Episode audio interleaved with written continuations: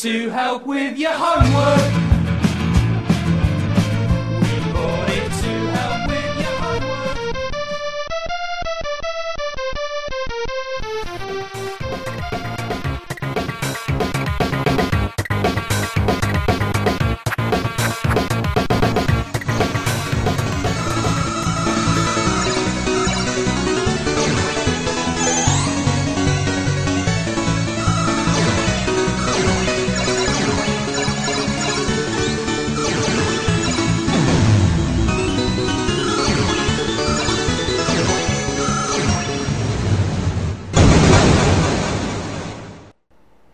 Retrocomputaria, porque velho é o seu PC.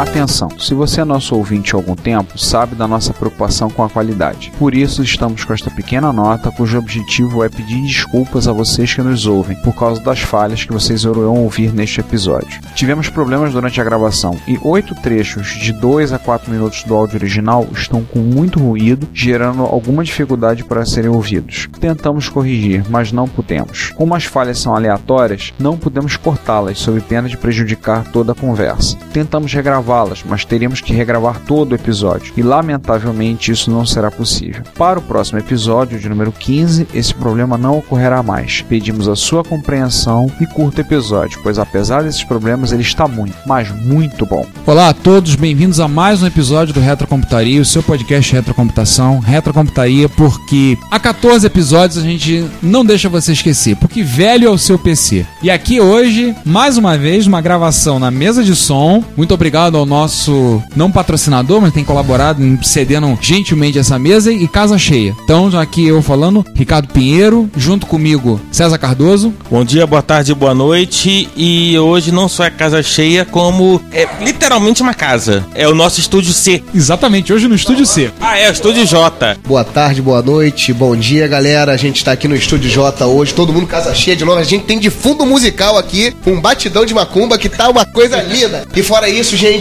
logo que eu cheguei aqui, eu já fui, fui contaminado. Não sei se vocês perceberam no fundo uma tosse meia chata. Eu fui contaminado, cara. O João tá usando o Windows, eu tô gravando em Windows, peguei um vírus do Windows dele. Ninguém merece. João, se defenda, vai. Olá a todos, aqui é o João Cláudio Fidelis. E não, ele pegou o vírus de outra máquina. Tá vendo? Fica essa promiscuidade de usar vários computadores, várias máquinas e tudo mais, acabou pegando vírus. O meu computador não está resfriado, não pegou dengue. O nosso assunto hoje, nós vamos falar de um assunto fronteiriço, né? Micros que viraram videogames. E vice-versa. E videogames que viraram micros. Exatamente. Exatamente. Primeiro, Maldosamente falando, podia botar um subtítulo como Epic Fail 2. O porquê vocês vão saber daqui a pouco. Grandes falhas da humanidade, grandes falhas. De repente não são nem falhas, João. De repente foram lançados na época errada. Entendeu? Eles tinham que ter sido lançados há 10 anos antes deles terem sido lançados, né? Vamos deixar o nosso ouvinte chegar a essa co- decidir. Agora, acho que primeiro falar a motivação. O que, que a gente acha? Por que, que uma empresa vai entrar nessa de fazer transformar, pegar um micro e falar em videogame? Acho que qual seria aí? Acho que a gente pode falar um pouquinho antes de entrar de sola nas máquinas. Tem uma teoria montada sobre isso muito interessante, né? Vocês sabem que na época de, na década de 80,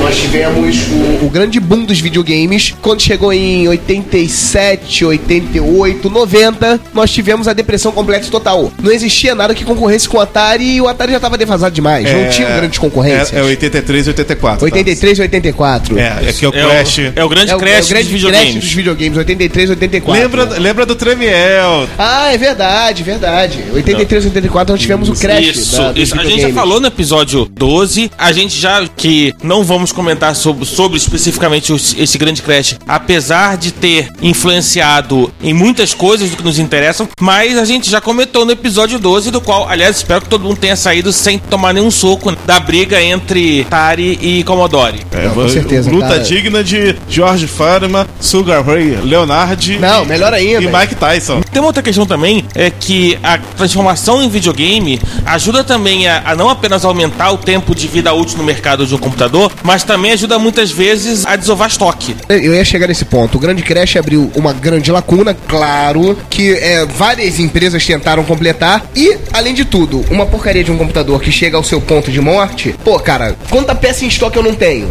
Qual é a maneira melhor de desovar essas peças no mercado? Vira um videogame. Vira o videogame. Ou eu crio uma plataforma nova que, putz, ia ser complicado com um estoque antigo, peças antigas, visto a evolução das coisas, transforma em videogame e vende pra massa. Eu acho que o próprio ouvinte vai acabar tendendo micros que tornaram videogames pra pra essa situação, pra situação de desovar estoque, e micros que viraram videogames pra aproveitar o momento, enfim, cada empresa. Na verdade, tentativa de virar videogame, né? Porque ficou muito longe. E, e E eu ainda, e- eu não, ainda botaria mais não, uma. não.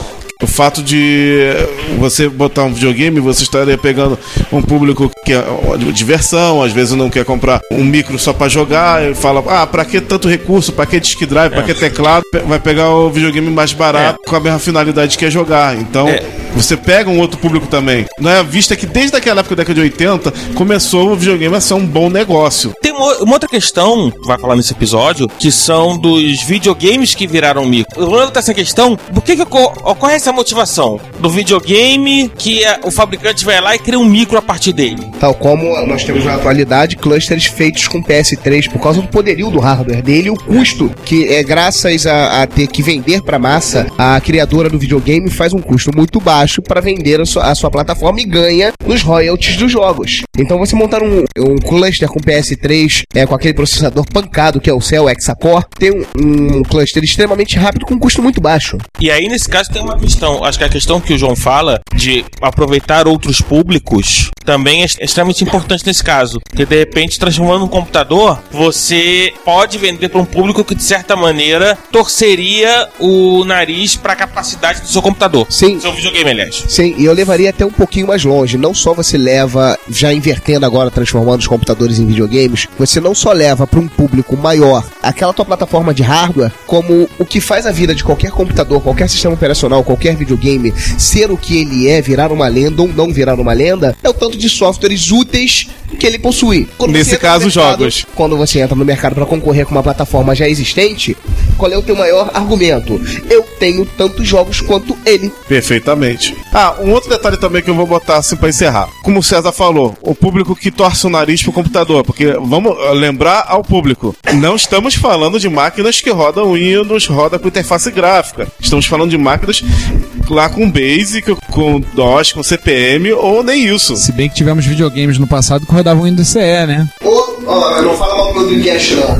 Não, não tô falando mal do Dreamcast. Dreamcast, Sega, Dreamcast, um abraço pra você. E, então vamos começar falando das máquinas? Vamos lá. Vamos. Primeira delas que a gente pode falar foi o Zemix.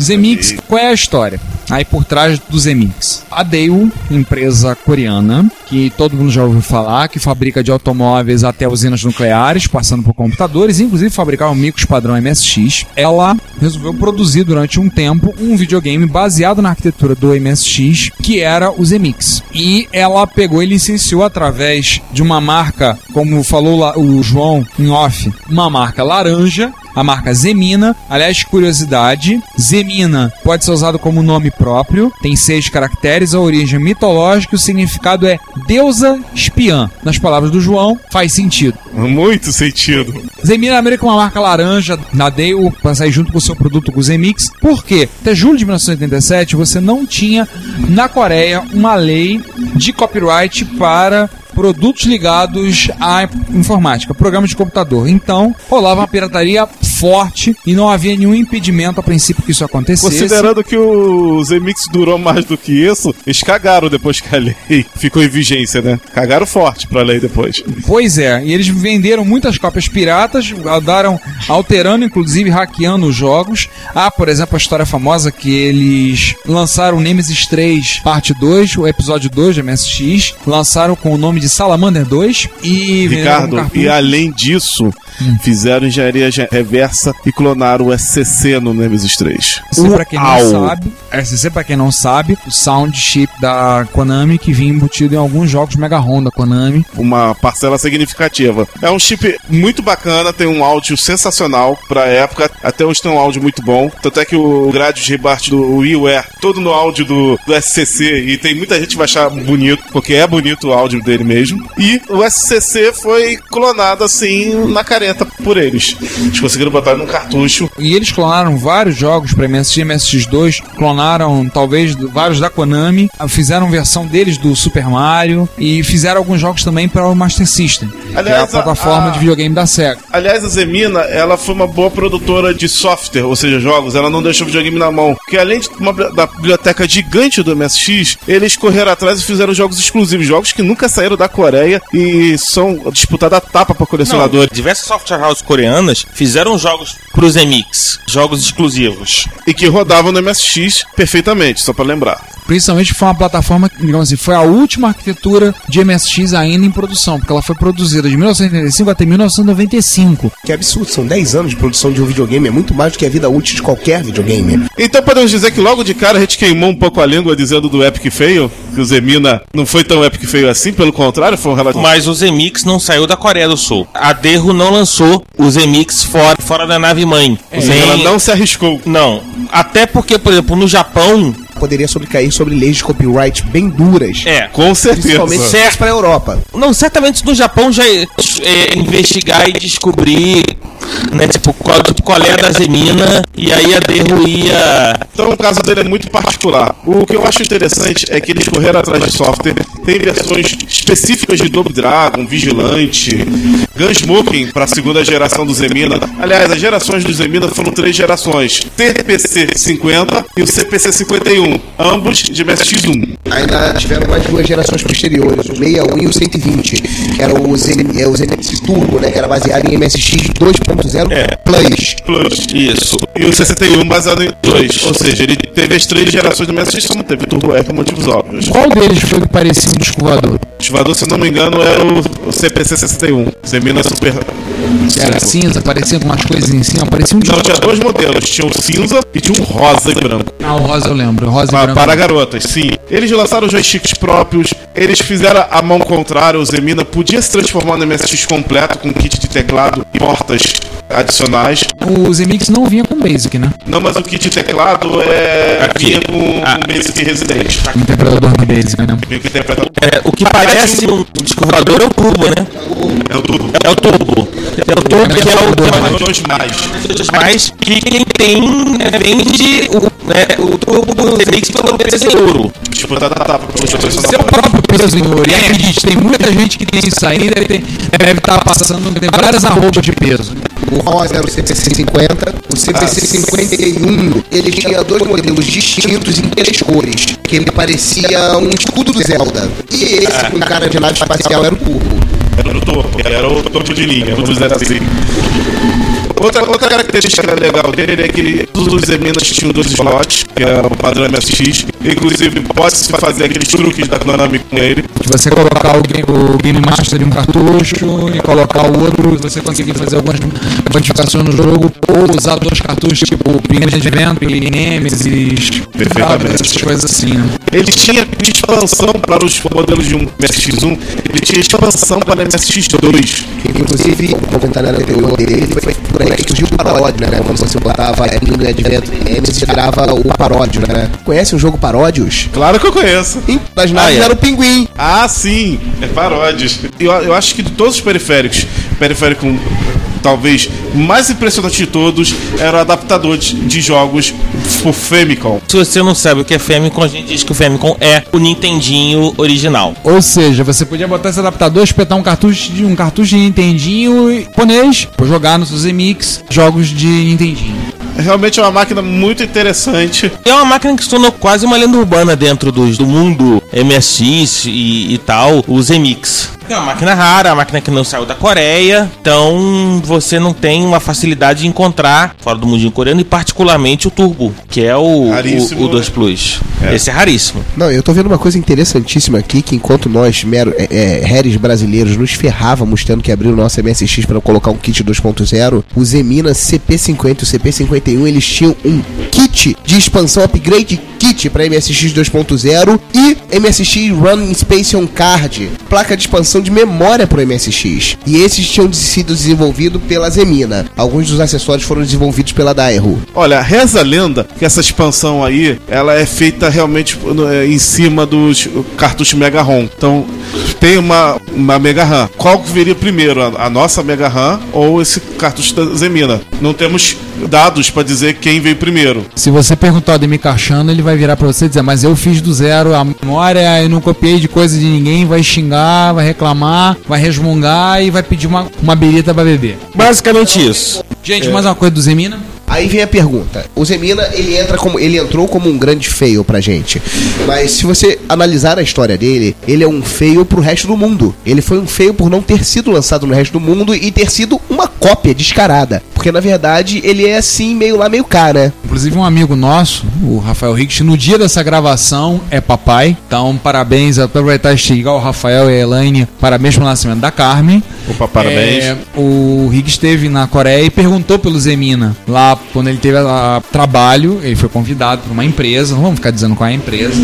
Teve lá e ele perguntou, ele contou uma vez pra mim que ele perguntou pelo Zemina pro, pro tradutor, o tradutor olhou pra ele, mas isso é muito antigo. Zemix é muito antigo, conhece? No Brasil você já ouviu falar? De... Já, não sabia. Tentou procurar ver se achava alguma coisa, mas infelizmente nada. Pô, só pelo fato do cara conhecer, já, já, já achei legal. Não, cara, a possibilidade dele conhecer é quando ele falasse isso, o nego jogar um capu nele, levar ele pra cima de um templo budista, carregado, preso, e os monstros começarem a interrogar ele como é que ele conhece o Zemix, né? Senhores, vamos pro segunda noite? Vamos. Segunda noite, então, nós já falamos dele, a gente já pode falar né, um pouquinho. Quem tiver mais curiosidade de conhecer sobre ele, pode ouvir o nosso episódio número 13, o episódio Zagalo, que foi que nós falamos dos grandes falhas do mercado, falamos do Coleco Adam. Esse sim eu entendo porque foi um fracasso. Ele tem especificações de hardware muito legais, porém peca em pequenos detalhes. Então esse daí eu entendo porque que foi Pera, um grande mas fracasso. a gente não tá falando do Coleco Adam hoje. Hoje a gente vai falar do pai do Coleco Adam, Do Coleco Vision. do Coleco Vision. Olha com o Vision. Coleco Vision para Coleco Adam. Esse é o primeiro caso invertido. Uma pequena observação sobre o Coleco Vision. Ele é de 1982. Eu tive um e ele tinha muito bons jogos. O meu Atari eu substituí por ele.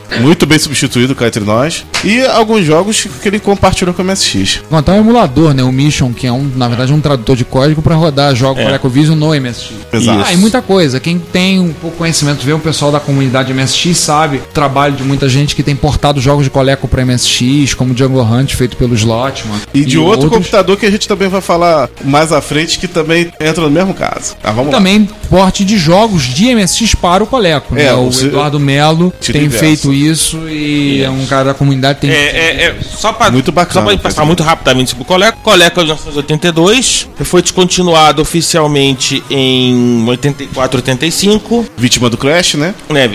E, o, e a Coleco posicionou o, o ColecoVision dentro do mercado, particularmente como um competidor da Atari, no sentido de que os jogos que a, de arcade que a Atari não licenciava, a Coleco licenciava. Com isso, por exemplo, a Coleco conseguiu diversos parceiros de software, como Sega, como a Konami, por exemplo, o, o, o Donkey Kong era parte do bundle quando você comprava o ColecoVision e da Universal, quanto a Atari, ela era grande parceira da Namco. Pac-Man. Só pra- Aí vai. Da Taito também. É, Na- é Namco Taito. Namco e Taito. Só pra gente comparar, o ColecoVision pegou essas conversões mais elaboradas de arcade, porque ele está para o Atari o que o Neo Geo estaria pro Super Nintendo Mega Drive. Ele era um monstro em termos de especificação. Essas são próximas, muito semelhantes no MSX1, então imagina o MSX1 em relação ao Atari 2600. É basicamente até porque é, ele chegou por um tempo a concorrer com o 5200 que era incompatível com Não. o 2600 e com qualquer outra coisa, a rigor. Em termos de tec especificação técnica, é um 80A a 358 MHz. O prestador de vídeo é o TMS 9928A da Texas. O MS usava o 9918 se eu não, se eu não tô errado. Mas são compatíveis? São É, são 100%. compatíveis. O som era o SN76489A, da, também da Texas, que era o PSG. Que é o mesmo do Master System. 16K de VRAM, 1K de 8K de RAM. 8K de ROM, 8K de RAM, 8K de 8K RAM, de RAM. E, os e o cartucho de 8 a 32K,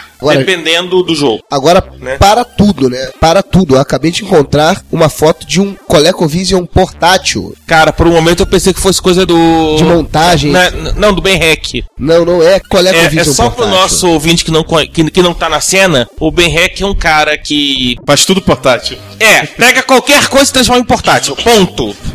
Não, isso daqui tá É a dele. top E, e- e faz, e faz bem feito. É um site japonês que tem os top 10 mais estranhos sistemas de jogos customizados no mundo. Entre eles você tem um Nintendo com cara de PS, é, PS2. É, Tem um Polystation. É, você tem um, um M-Pod, que é um, um Game Boy, um clone de Game Boy. Você tem o Sega CD portátil. é o Nomad. É, Ah, e não, você Sega tem CD. Sega CD Agora- portátil. Ele entra CD, Agora malandro. minha cabeça explodiu. Tem um, achei um GameCube portátil aqui, no formato de um controle de GameCube. Nossa. Observações sobre o Coleco A, pri- né, a primeira expansão que a Coleco lançou tornava o Coleco compatível com o Atari 2600. Ou seja, o mesmo caso do ZMix. A mágica era, era simples. Bota o hardware todo do outro videogame na, na expansão. Observa-se também que a Coleco lançou um videogame chamado Gemini, Sim. que era um clone do Atari 2600 E que foi clonado pela CCE. É o Super Game. e que tinha o joystick e o paddle combinados, que a Coleco, a Coleco já tinha feito isso né, pro primeiro módulo de expansão. O segundo módulo de expansão era um, um volante e o terceiro módulo de expansão, que foi lançado no verão de Hemisfério Norte 83, convertia o Coleco Vision no Coleco Adam. Aí nós temos, como posso dizer, a- o, o inverso aí acontecendo. Esse, esse chega no que interessa. Você comprava esse módulo de expansão e o seu ColecoVision se transformava no Coleco Adam com tudo que tinha direito, inclusive com, a- né, com aquele Dizem que os defeitos do Adam, É o pacote completo. pacote completo. pega, a po- pega Entendeu? vai com tudo. Aquele leitor de cassete que só ele usava e, e outras coisinhas bizarras do gênero. Além disso, o Coleco não chegou a lançar um- uma quarta expansão para emular em television. Caramba, Da- da- o Atari era o Intellivision, próxima da, é, isso, né? Da, da, da que era um, um outro tremendo videogame. Mas, é- mas acho que a grande jogada aí é que justamente a Coleco, a partir da base do Coleco Vision, que vendeu muito em 82, 83, ela lançou o, o Coleco Adam. Né? Por isso o cara, o cara podia aproveitar o investimento que ele fez no Coleco Vision, expor, botava o módulo de expansão e tinha um computador na mão. Cara, eu diria que o ColecoVision foi um dos videogames mais azarados de todos os tempos. Porque ele era um videogame certo no momento errado, que ele era em cima do Crash. A IGM em 2009 listou os 25 melhores videogames de todos os tempos e colocou o ColecoVision na 12 posição. Fechou, alguns dizem 170 jogos, outros falaram 145 jogos na plataforma. No final, claro, não estamos contando no Homebrew que foi desenvolvido depois. Agora que tinha alguns clássicos que marcaram a história da infância de qualquer pessoa, tipo como é, Smurfs, Smurfs no ColecoVision era maravilhoso. O resgate no caixão de Gargamel. É, putz, Saxon, eu era fanático por Saxon. Estrada aí também. Ah, aí, ó, Saxon. E a, e a versão do, do Coleco era 100% Não, igual ao era arcade. 100% igual do arcade, isso aí. Mas o, mas o ColecoVision, ele, era, assim, ele, ele tinha essa fortaleza. Você pegava a, a versão do Coleco, era basicamente igual à versão do arcade. Que ajudava muito, ao contrário da Atari, em que, a conversão você perdia a qualidade.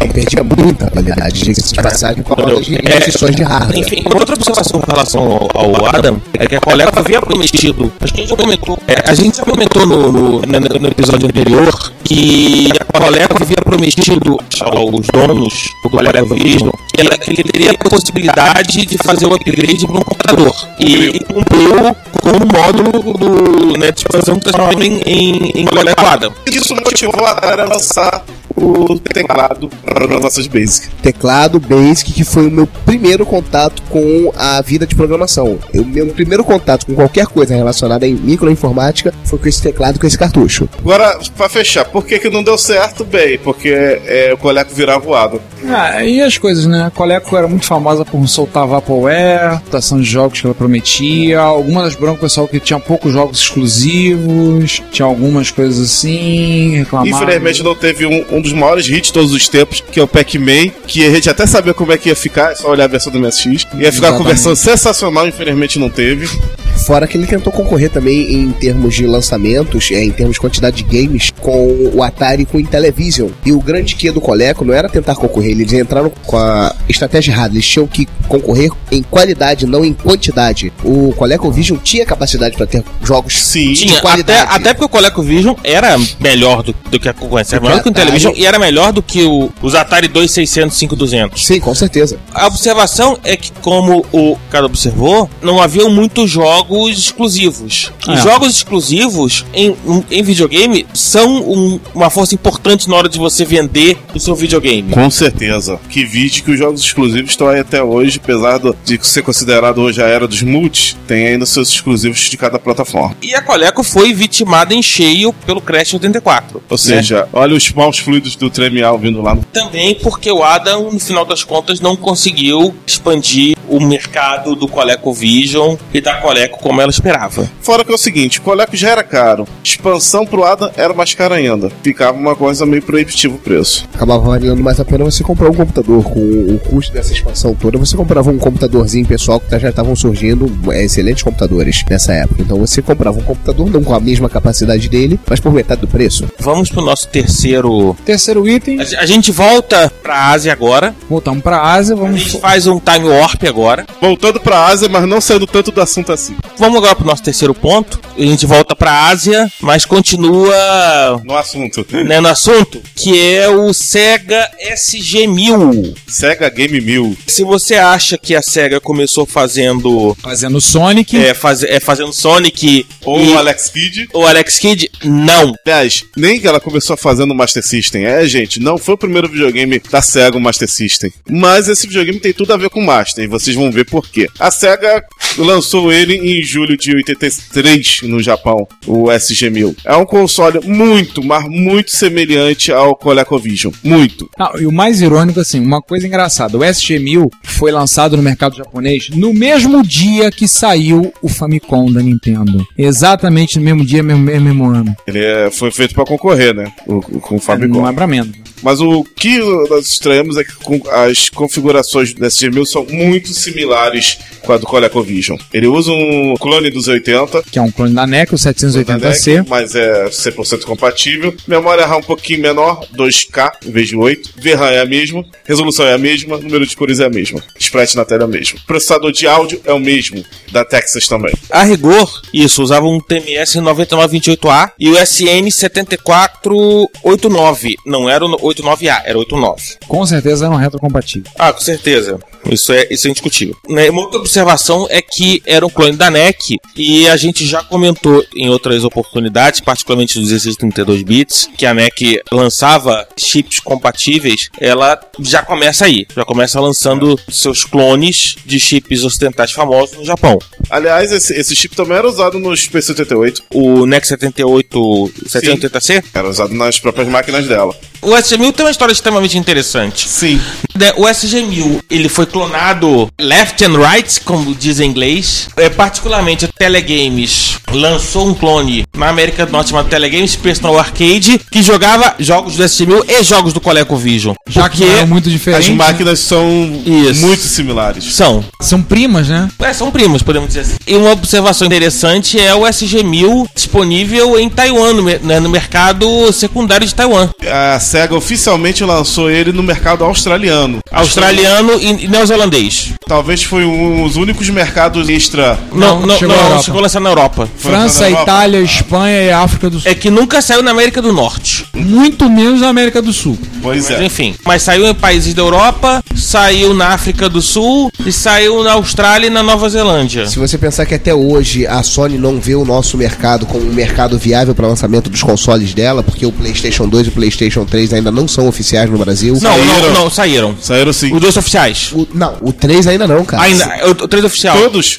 até o PSP. Pokémon, hein? Até que enfim, por que, que a gente ainda não tem jogos aqui, muito menos localizados, nem a gente Mas já tem PSN? saiu o Killzone 3 em português. Não, em português de Portugal. Eu jogo Não, ele tenho lá traduzido. dublado. Não, dublado em português de Portugal. Ah, é? Olha, gajo, vamos invadir aquela base. Mas é prensa no O Brasil, que- pelo menos. que não saiu no Brasil ainda foi a PSN, É, que é, prometem que esse ano vai. Além disso, né, que em Taiwan o SG-1000 acabou tendo uma força no mercado secundário. Como é que é? Otelo. É, também saiu lá o Otelo Multivision, que também lançou um clone de SG-1000. E também tinha esse nome porque era aceitava cartucho com vídeo também. Logo em 84, a SEGA lançou o SG-1000 2. O que, é que tinha de diferente do SG-1000 2 pro SG-1000 normal? A carcaça era diferente, o conector pro teclado era, passou a ser na frente e a partir dele que saiu o SC-3000, que é o computador. E aí que começa o, o nosso ponto aqui de convergência. Feio. E não, e tem uma grande curiosidade entre o SG-1000 é que apesar dele não, não ter chegado lá, aqui na- nas Américas, Europa e lá, e até alguns pequenos mercados na Europa ele chegou, mas o grande, a grande curiosidade dele é que ele era altamente disponível no mercado secundário de Taiwan.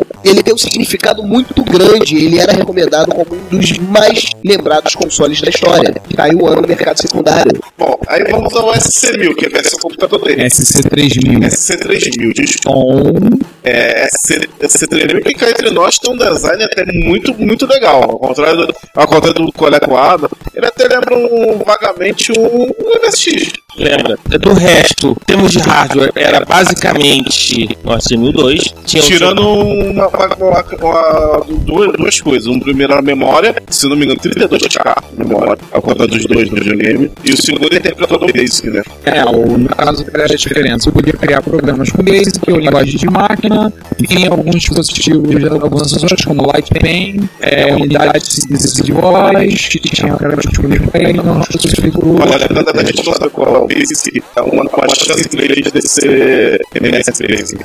Não tinha grande chance. Porque uma- lá no Japão, eles, eles, a maioria é sensata. E o SC3000H, que ele saiu com mais memória, com o teclado mudado. Porque antes era um tecladinho lembrando, tecladinho chiclete, que aliás está voltando na moda, no, Pois é, já viu notebook assim?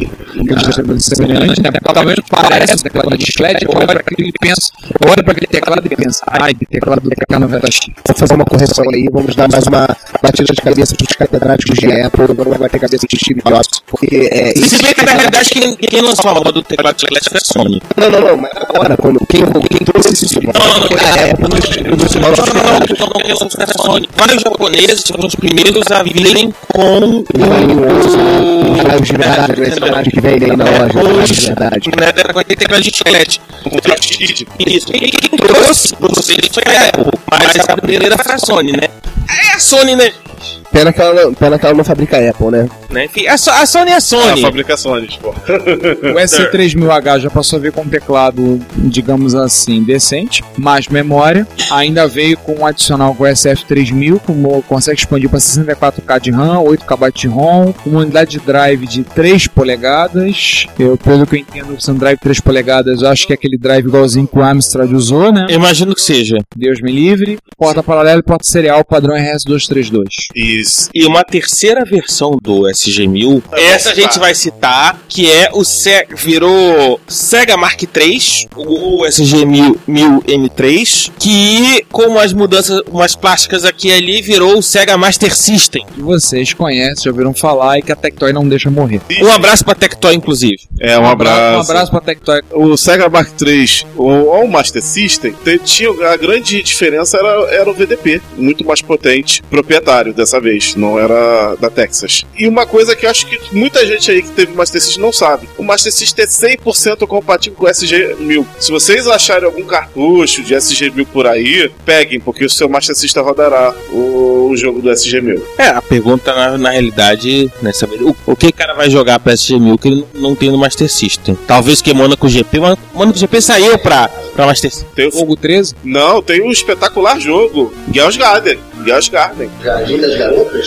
É, porque esse jogo foi convertido faz um tempo atrás pro MSX. Engraçado, a linguagem deles foi o Sega Base. Do SC1000, SC3000, SC3000. Aliás, Há tanta confusão, né? Aliás, SG, SC que a gente se perde. aliás, o SG-1000 tem um jogo em especial que foi portado depois pro MSX pela própria SEGA. Um tal de Gun Cave.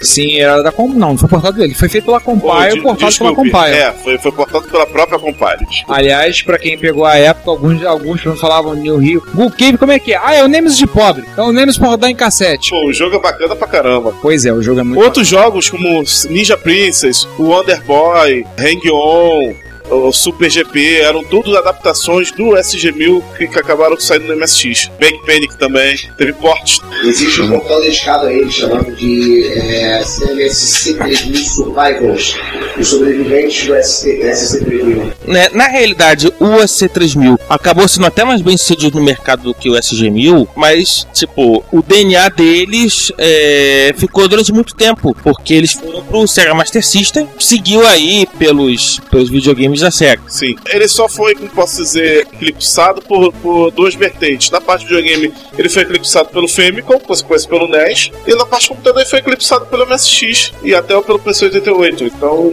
a SEGA tentou abraçar o mundo com as pernas nos dois mercados, e nos dois mercados ela tomou fumo. Tem uma curiosidade aqui, cara, pelo que eu tô vendo, o Basic dele não era em ROM, era em cartucho. O Basic dele, ele tinha inclusive expansões para o Basic. Ele tinha o Basic 2 Level A, ele tinha o Basic 3 Level A, 3 Level B, Sim, é, o, o expansões Sander. Basic. Ele tinha o Home Basic, inclusive. É, o, o Sander, é, isso é uma coisa que assim, era comum, a gente já comentou sobre isso, era comum no, no- na Ásia, particularmente computadores japoneses. Quem ouviu o nosso episódio de Japão vai certamente.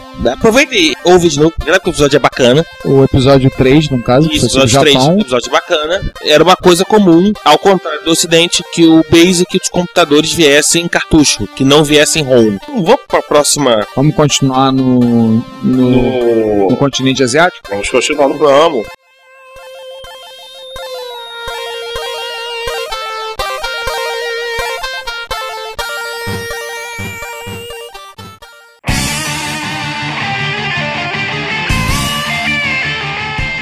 Ano a Fundação do Câncer completa 20 anos comemorando, mas com muito trabalho pela frente. Câncer já é a segunda causa de morte no Brasil e a primeira em vários países desenvolvidos. A Fundação do Câncer atua junto ao INCA em ações estratégicas como a expansão da rede brasileira de bancos de sangue de cordão umbilical e placentário, o Brasil Cord, que ampliará as chances de um paciente que precisa de transplante de medula óssea encontrar um doador compatível. Também desenvolveu a unidade de tratamento intensivo pediátrico do INPA, o Instituto Nacional do Câncer. É um trabalho muito importante, mas que precisa aumentar. Você pode ajudar através de doações em cartão de crédito ou boleto bancário. A central de atendimento fica no telefone 0 operadora 21 2157 4600. Você pode tirar suas dúvidas pelo site cancer.org.br e siga-os no Twitter FDO Câncer. Fundação do Câncer 20 anos. Com você pela vida. Olá todos, bem-vindos a mais uma sessão de notícias do nosso podcast. Hoje tem notícia pra caramba, né, César? Tem coisa hoje, viu? Aliás, é impressionante. Eu acho que. Eu imagino que o nosso. De repente, o- muita gente, boa parte dos nossos clientes, não, não imaginem que de nesse mundo retro tem tanta coisa acontecendo. Impressionante como tem coisa acontecendo e muita gente não sabe, não tem noção. E a gente tenta agora, todos os episódios, todos os nossos aqui, trazendo a sessão de notícias, contar um pouco dessas novidades que estão acontecendo. Que é um dia que não tá parado, né? Não. Aliás, não só novidades, remédios, né? Aliás, vamos começar com uma Vamos. infelizmente passou, né, já não está entre nós, Jerry Lawson, que se você não conhece, ele trabalhou na lendária Fairchild Semiconductor e ele foi o criador do primeiro videogame, o Fairchild Channel F. Legal, o que é que isso tem a ver com a computaria ou qualquer coisa? O Fairchild Channel F trouxe o cartucho, nosso amigo cartucho, para o mundo da retrocomputação. Ou seja, ele foi o primeiro videogame, o primeiro equipamento com cartucho de um cartucho onde você tinha software gravado e era carregado. Isso depois foi várias outras plataformas de microcomputadores e videogames até recentemente, até hoje, usam cartucho. E isso é interessantíssimo. Ele faleceu com se- 70 anos de idade de um ataque cardíaco. E uma curiosidade que eu achei interessante lendo sobre ele é que o Jerry Lawson era um homem negro. Isso numa indústria que ainda é uma indústria fortemente branca, pessoas de pele clara, ele era um homem negro e engenheiro eletrônico e colocou seu ponto na história, construindo uma coisa que hoje em dia todo mundo usa, que é natural. Não é um conceito que todo mundo usa, mas ele que criou. Além de ter participado do Homebrew Computer Club, ele criou o, né, um jogo chamado, alguns devem conhecer, Demolition Dead, foi o segundo arcade depois do Pong. E depois, quando, quando, quando a diabetes alcançou ele, ele teve uma cadeira de rodas, ele passou a construir é, controles para lasers e telescópios. Tem uma entrevista bacana com ele, tá linkado no nosso artigo, para Vintage Computer and Games e, va- e vale a pena, vale a pena. É, e ele foi homenageado pela International Game Developers Association, ou pra quem não entendeu a minha pronúncia macarrônica de inglês, a Associação Internacional dos Desenvolvedores de Games. Ele recebeu uma homenagem ainda esse ano, pouco antes de vir, de vir a falecer. Pouco depois de John Hopkins, uma outra efeméride, 50 anos do circuito integrado de silício. Opa! Robert Noyce recebeu a patente em 25 de abril de 61 e daí se juntou com o tal Gordon Moore e fundou uma tal de Intel, que acho que ninguém conhece, né? É uma empresinha pequena, eu já ouvi falar dessa tal de Intel. Criadores da Fairchild Semiconductor. Hum, sei, cara, eu, eu acho que um dia a gente vai ter que sentar nossa bunda e ler um pouquinho mais sobre a Fairchild, né? A importância dela. sim, a gente vez por outra estamos citando ela. Ela tem um passado relevante na história. E um outro detalhe, não foi o primeiro circuito integrado. O circuito integrado foi inventado por Jack Kilby da Texas, só que usava germânio, não usava silício. A vantagem do silício sobre o germânio foi suficiente para que ninguém mais usasse germânio, né? Hoje em dia todo mundo usa silício. Curioso porque eu sempre lembro em livros de história que é, acho que foi 1958, 59, que é o circuito do Jack Kilby. Mas o, circuito de silício, que é hoje em dia o padrão para a indústria, passados 50 anos, é o que é usado, foi do, do Noyce, que depois fundou essa pequena empresa de fundo de quintal que nós comentamos aí. Ouvindo um pouquinho mais perto do, de quando o nosso ouvinte estiver ouvindo essa notícia, ele provavelmente deve estar cha- vai ficar chateado, como eu fiquei chateado como você está chateado, de não estarmos em Wall Township, New Jersey, em 15 de maio, 14 15 de maio, no final de semana, para Vintage Computer Festival East 7.0. Putz. Cara, muita coisa legal. Muita coisa legal. Vale a pena estar a página, tipo, o, o que o pessoal fez, o, o, o que rolou de palestras. Aliás, fala em. Bom, depois a gente fala de mais encontro, né? Tem mais coisa. Mas vamos, vamos continuar? Vamos. O pessoal do software livre sabe, surgiu um podcast bem bacana feito pelo Og Maciel e pelo Evandro Pastor, que é o Gasparinho Podcast, e eles entrevistaram Queiroz, que com uma tenra idade de 16 anos, há 20 anos, mais de 20 anos atrás, fez um jogo chamado Em Busca dos Tesouros. Era um jogo para ZX81, made em Brasil, era baseado na ideia do Pitfall. E eu lembro que esse jogo foi vendido em fita cassete pela revista Microsistemas.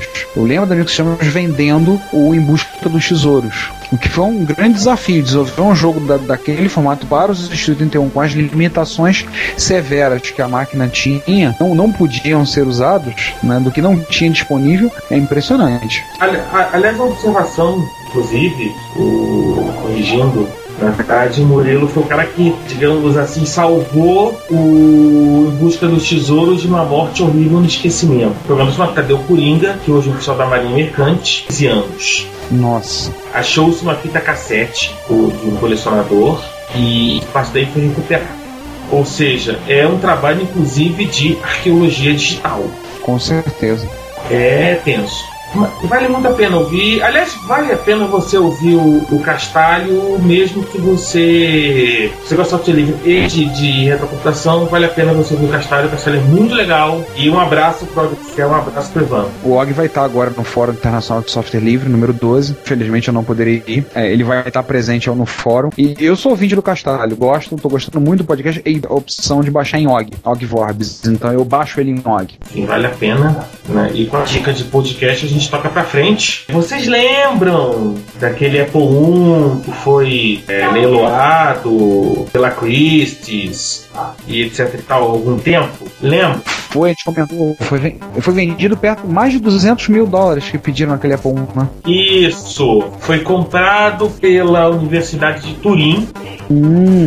Estudantes da Universidade de Turim acordaram o. Ai, que bacana. Arrumaram, deram um trato no bicho, né? É, Aliás, foi comprado por um colecionador, né? Corrigindo, comprou. E esse colecionador entrou em contato com a Universidade de Turim e eles fizeram um trabalho de restauração, né? De limpar os contatos, testar os capacitores, testar o relógio, testar, testar, testar, testar, até, até chegar ao ponto de pegar um Mac Pro e carregar o programa no Apple I e rodava Hello Polito, que foi na Escola Politécnica de Turim, em- no, no Apple I. O engraçado tá vendo isso, o Sander, ele conseguiu, graças à ajuda de um dos curandeiros da comunidade MSX, ele conseguiu levantar de volta à vida o TRS Color dele. Então ele tava fazendo experiências de carregar só, carregar só pela, pela entrada cassete do CP400, usando também usando o MacBook Pro. Então ele vinha lá, conseguiu pegar umas fitas digitalizadas, tava fazendo e carregando no CP400. Há pouco tempo tive na casa dele fazendo umas experiências macabras assim para poder carregar e rodar no, no CP400.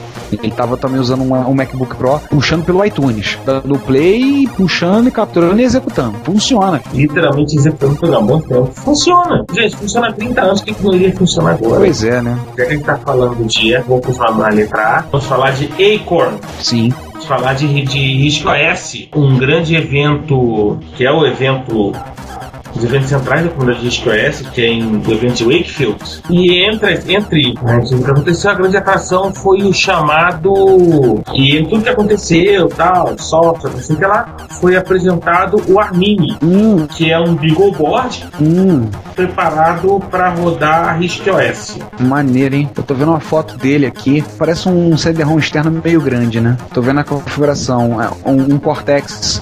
Um Cortex A8. Isso, que é o, é o Beagleboard, Cortex A8, 512 de memória, 6 USBs externos, 4 USBs internas, SD e memory stick, saída HDMI e DVI, Conseguindo ver resolução até Full HD, né? sem base T, é um flash interno, vindo com o RISC-OS 5.17. Custa 599 libras, não é nada barato, mas tem como observar também que não é feito na Foxconn.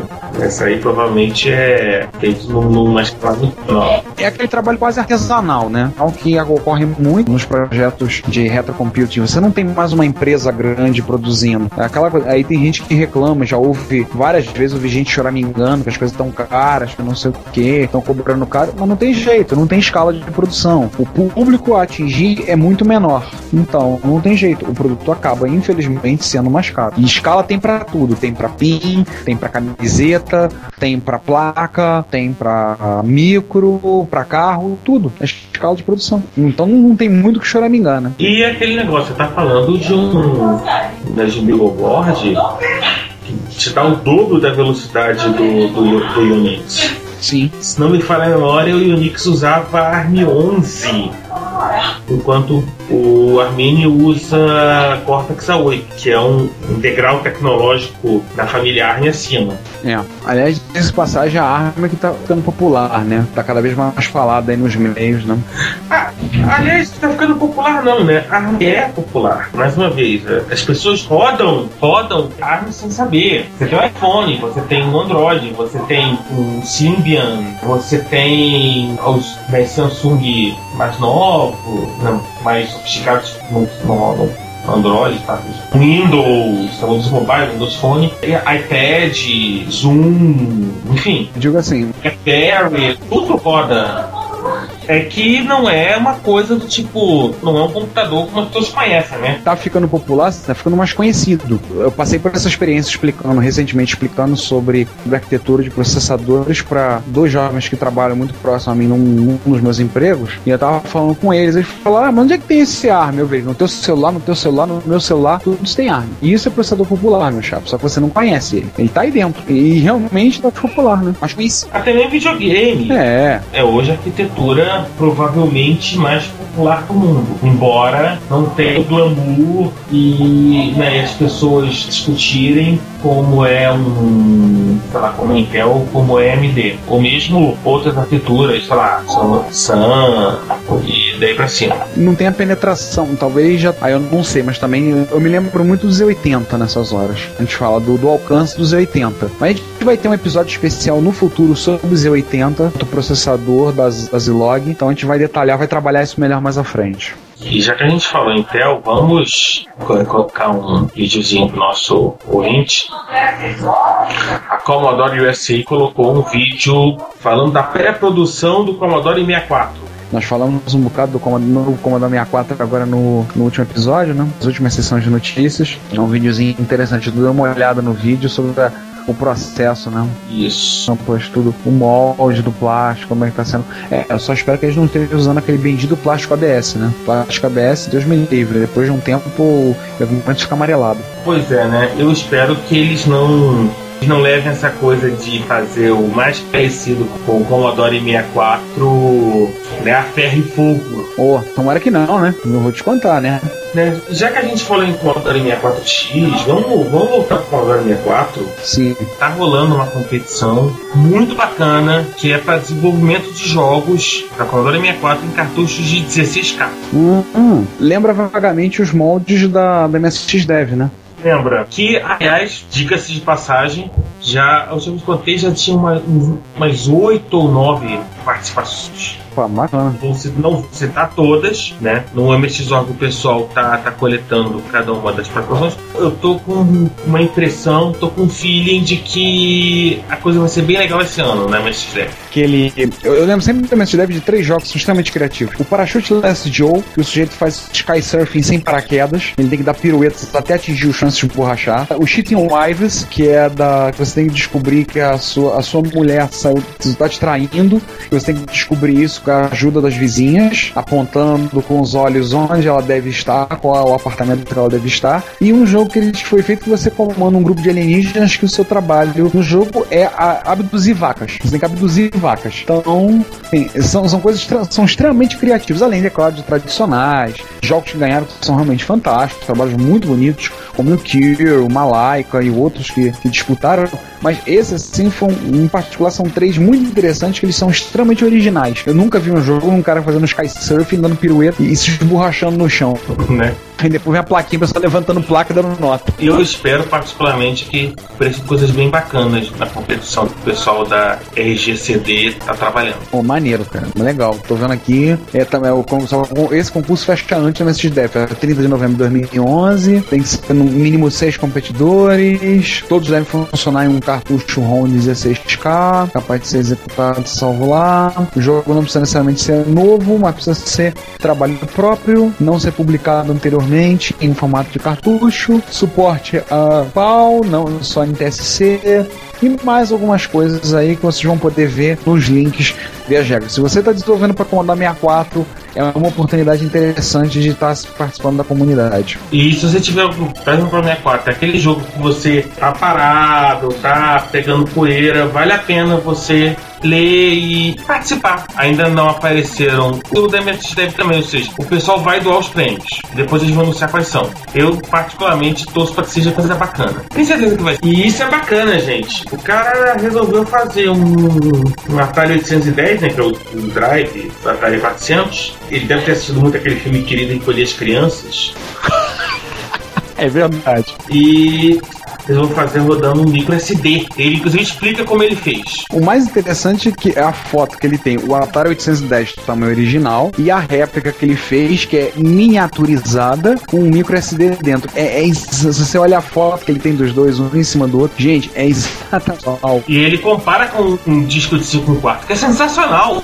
Exato. Tipo, pra vocês terem uma ideia, o mini Atari 810 cabe dentro do furo do drive de 5 quarto. Exatamente.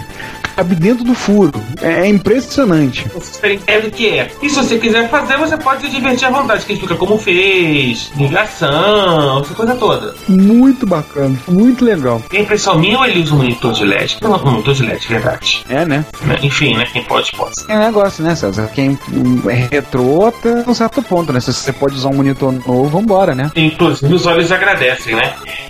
Eu não posso falar nada. Eu comprei um monitor LCD por um bom tempo. O maior monitor LCD que eu tinha em casa é um monitor que está reservado para os meus MSX, um monitor de 19 polegadas. E o monitor tem entrada VGA, esse vídeo, vídeo composto. Os três MSX estão espetados naquele monitor. Enfim, eu comprei um One de 20 polegadas mim que tem entrada VGA e tem entrada HDMI. Então, na hora que, que eu tiver afim, com vontade, sei lá, pela vontade de ver um telão de polegadas, eu posso colocar, né? Ah, é? Isso é resposta. Não sei se vai- caber. Aliás, um abraço pra MSI. Um abraço ao MSI, né? O plano de vocês é bacana. Para de viajar, né? Vamos tocar pra frente, porque não para.